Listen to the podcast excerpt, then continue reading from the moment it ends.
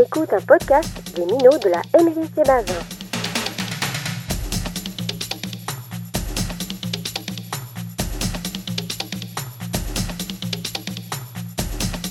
Bonjour, on se retrouve aujourd'hui pour parler de sport d'hiver. Et bien qu'on soit en hiver, on ne parle pas de sport d'hiver avec un D apostrophe, mais de sport divers puisqu'on va parler de plusieurs disciplines.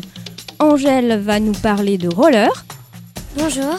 Salomé nous parlera de patinage, Bonjour. Olympe nous parlera d'aviron, Salut. et enfin Maxime de foot. Bonjour. On commence tout de suite sans attendre sur des roulettes avec Angèle. Oui, on commence sur quatre roulettes puisque je vais vous parler du roller. On dit roller ou patin à roulettes. Mais les chaussures munies de roulettes portent des noms. Tu nous expliques un petit peu ces noms, tu nous parles un peu de ces roulettes, on ouvre un peu le dictionnaire du sport. Le patin, c'est donc une chaussure sous laquelle il y a des roulettes. Soit elles sont alignées, on appelle ça des rollers, ou bien on précise des rollers inline. Soit on a deux roulettes devant et deux roulettes derrière, et le patin s'appelle un quad. Ah, les quads, mais les quads, c'est les patins de mon enfance. Oui, c'est ça, mais il existe toujours des patins. Sur tous les patins, il y a un frein. Sur les rollers, le frein est derrière, et sur le quad, le frein est devant. Sur ces patins, on peut pratiquer plusieurs disciplines. Oui, sur les patins roulettes ou rollers, on pratique la randonnée. Ça peut être sympa en famille ou entre copains par exemple. Oui, mais alors dans ce cas-là, il faut un équipement particulier. Un équipement pour la sécurité. Pour bien se protéger en cas de chute, c'est bien de porter des genouillères, des coudières et un casque. Et puis si on s'aventure trop au bord de l'eau, il faut toujours avoir un gilet de sauvetage. Au bord de l'eau? Oui, on peut pratiquer la randonnée sur patins à roulettes ou roller au bord du canal ou le long de la Meurthe. Il y a un parcours très praticable maintenant, mais ce n'est pas quand même habituel de porter un gilet de sauvetage. Et d'autres disciplines sur roulette? On pratique aussi le hockey. Ah, un sport collectif, un sport d'équipe. C'est comme le hockey sur glace. Exactement Maxime, mais sur des roulettes et on peut pratiquer en salle ou en extérieur sur terrain dur. Parce que les roulettes sur l'herbe, ça ne roule pas du tout, du tout. On pratique aussi le roller de vitesse. C'est comme le patinage de vitesse sur glace. Les compétitions se déroulent sur un anneau. Et on peut aussi faire du patinage artistique à roulettes. Oui, oui, les techniques sont assez proches, les chaussures se ressemblent beaucoup, les roulettes à la place des lames seulement. Il y a aussi des figures de l'expression, on patine sur de la musique et on a moins froid que dans les patinoires. Et quand on tombe, on n'est pas mouillé. Nous avons là deux pratiquantes expertes de la glisse. J'ai fait aussi du patin à glace. J'ai pratiqué le patinage artistique à Nancy, mais la patinoire a fermé. Justement, tu me souffles la transition. Merci à toi, Angèle.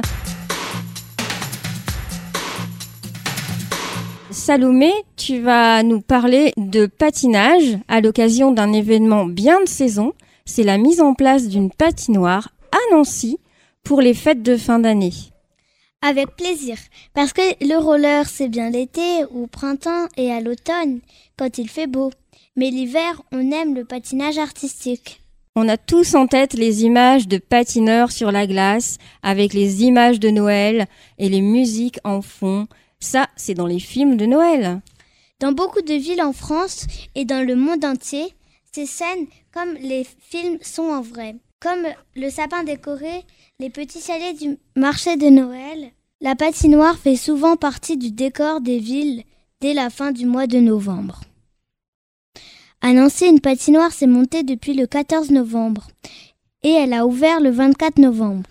Elle restera ouverte pour les fêtes de Saint-Nicolas, pour Noël et même pour les premiers jours 2018 jusqu'au 7 janvier. Ah oui? Et où elle se trouve cette patinoire? Cette année, la patinoire a été installée sur la pla- place Thiers, tout près de la gare et en plein centre de Nancy. Ça a dû être un sacré défi technique parce que l'endroit, c'est pas vraiment plat. Oui, il a fallu mettre en place tout un système de cale pour que la surface glacée, elle soit plate. C'est une grande patinoire? Bien sûr, on ne peut pas installer une patinoire olympique en plein milieu d'une place, même pas en plein milieu d'une très grande place. Mais la surface de la glace de la patinoire installée cette année à Nancy est de 400 mètres carrés. La patinoire mesure 25 mètres de longueur sur 15 mètres de largeur. Mais du coup, c'est la même dimension qu'une piscine, un petit bassin. Ah, c'est pas mal ta comparaison, Maxime. Ça permet qu'on imagine bien la surface de la patinoire. Mais revenons à nos moutons. À nos pingouins, tu veux dire? Ah oui, t'as raison, c'est quand même plus à propos des pingouins. Sur une patinoire en tout cas. Tu as amené un patin à glace? Oui, et je vais vous présenter la chaussure. Le patin, puisqu'on est à la radio, je vais vous le décrire. C'est une bottine à lacets avec en dessous une lame un peu plus longue que la chaussure. Devant, il y a la pointe, une partie crantée. Qui sert à freiner, je suppose. Non, pas forcément. D'ailleurs, il faut faire attention à ne pas planter maladroitement la pointe dans la glace quand on glisse parce que c'est le vol plané assuré. Je continue ma description. La lame dépasse de la chaussure aussi derrière. Ça permet de créer un équilibre. Un équilibre, Salomé? Mais pas facile quand même. C'est tout fin. Ça mesure combien dans la largeur? On va justement mesurer la lame de mon patin. Je prends ma règle et... La lame mesure exactement 4 mm de large. C'est vraiment pas large. Tu voulais parler un petit peu des disciplines sur glace peut-être? Angèle en a un peu parlé tout à l'heure. Il y a le hockey et le patinage de vitesse. D'ailleurs, les patins sont différents. Ah bon? Comment ça? Les patins de hockey n'ont pas de cran devant par exemple, et ceux qu'on utilise pour la vitesse ont des lames plus longues.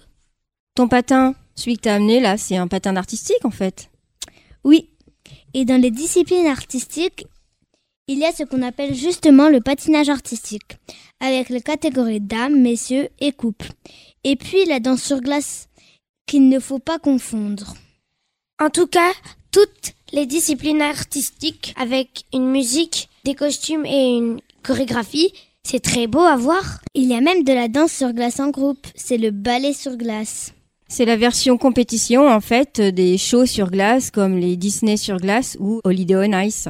Oui. Salomé, donc on va te donner rendez-vous avec Angèle, euh, si vous voulez bien toutes les deux, sur la patinoire euh, installée Plastière, bah le week-end prochain si vous voulez. Bien entendu. La parole à Olympe sur l'eau. Olympe, tu nous parles donc d'aviron. L'aviron est un sport nautique. Le nom aviron est en fait le nom des rames qu'on utilise. Elles sont très longues. Les bateaux sont assez fins et assez longs. Ils sont légers, fabriqués en bois ou en fibre de carbone. Il y a des bateaux plus longs que les autres, ça dépend des catégories. On peut être seul sur le bateau, à 2, à 4 ou à 8. Parfois, les équipiers sont mixtes, c'est-à-dire avec des filles et des garçons. Dans la région, on fait de l'aviron sur la Meurthe. Et si l'eau gèle en plein hiver? Bon, c'est quand même rare que la Meurthe gèle. C'est vrai. N'empêche, faut qu'on s'entraîne quand même sous la pluie aussi, par tous les temps. En hiver, on s'entraîne en salle, sur des rameurs évidemment. Il y a un club où on peut pratiquer à Nancy. Le club d'aviron de Nancy, c'est le SNN, Sport Nautique de Nancy. C'est un bon club. C'est le dixième club français chez les hommes, le quatorzième club français chez les filles, et surtout le premier club junior dans les catégories 13, 14 et 15, 16 ans. Dans la région, on a un champion olympique. Il vient de Toul, il s'appelle Pierre Wynne. On l'écoute justement. On a retrouvé une petite euh, interview de Pierre Ouin. Alors il paraît qu'on prononce comme ça. Et de son coéquipier olympique, hein, Jérémy Azou. Donc Pierre Ouin présente un petit peu les exigences de l'aviron. Quant à Jérémy Azou, il nous donne une petite définition assez amusante euh, de son sport. On écoute. Pratiquer l'aviron pour moi, c'est d'abord euh, pratiquer un sport qui demande énormément de ténacité. Il faut avoir le courage de monter sur l'eau, il faut avoir le courage de faire des kilomètres. C'est aussi le seul sport où on peut euh, contempler le chemin parcouru finalement comme on avance en reculant. Donc euh, voilà. C'est vrai, c'est vrai. Pourquoi il dit qu'on peut voir le chemin parcouru? Ben oui, c'est pas logique, on va en avant. Oui, mais on rame de dos. On est dos au parcours, donc on voit déjà ce qu'on a fait comme chemin. Ouais, finalement, c'est logique. Mais bon, le temps file, euh, comme le parcours qui défile euh, pour les avironneurs. Merci à toi, euh, Olympe. Et on va rester dans les succès sportifs et cette fois-ci bien, bien anciens. Puisque bah, je vais vous dire football.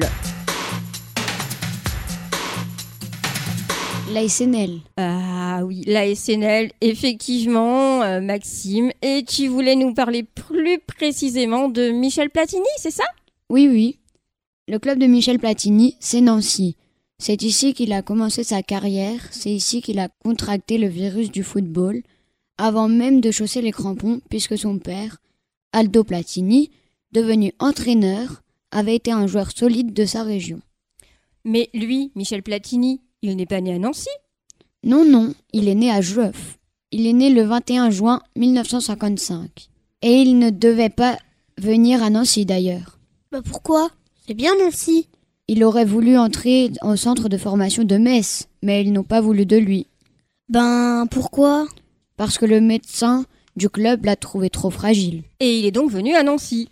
Il est arrivé en équipe réserve en 1972 à 17 ans.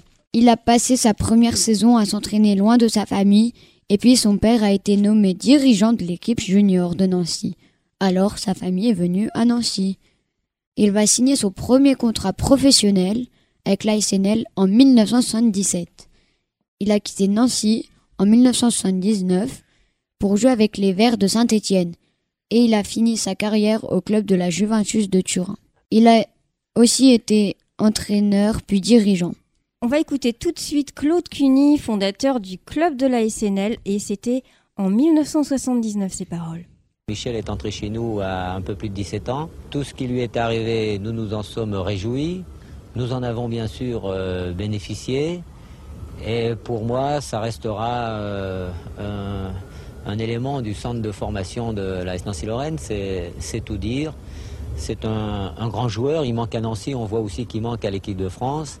Ce qu'il dit, c'est encore d'actualité. Il n'y a plus de joueurs comme Michel Platini à Nancy et même en équipe de France. Michel Platini a été le meneur de jeu de l'équipe de France de 1977 à 1987.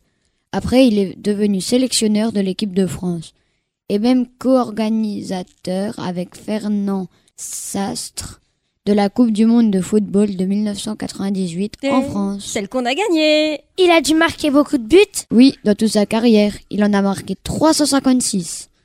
Et sa spécialité, c'était les coups francs. Oula oula, le technicien siffle la fin du match et ben écoute, merci Maxime. Euh, merci à tous. Alors merci à toi Angèle, à bientôt. À bientôt. Merci à toi Salomé. Bye bye. Et bon patinage à toutes les deux ce week-end. Merci. Merci. Merci à toi Olympe. De rien. Merci à toi Maxime et puis euh, bon match euh, en tant que spectateur au moins. Oui oui merci. À bientôt. À bientôt. Au revoir. À bientôt sur www.nu-note.fr.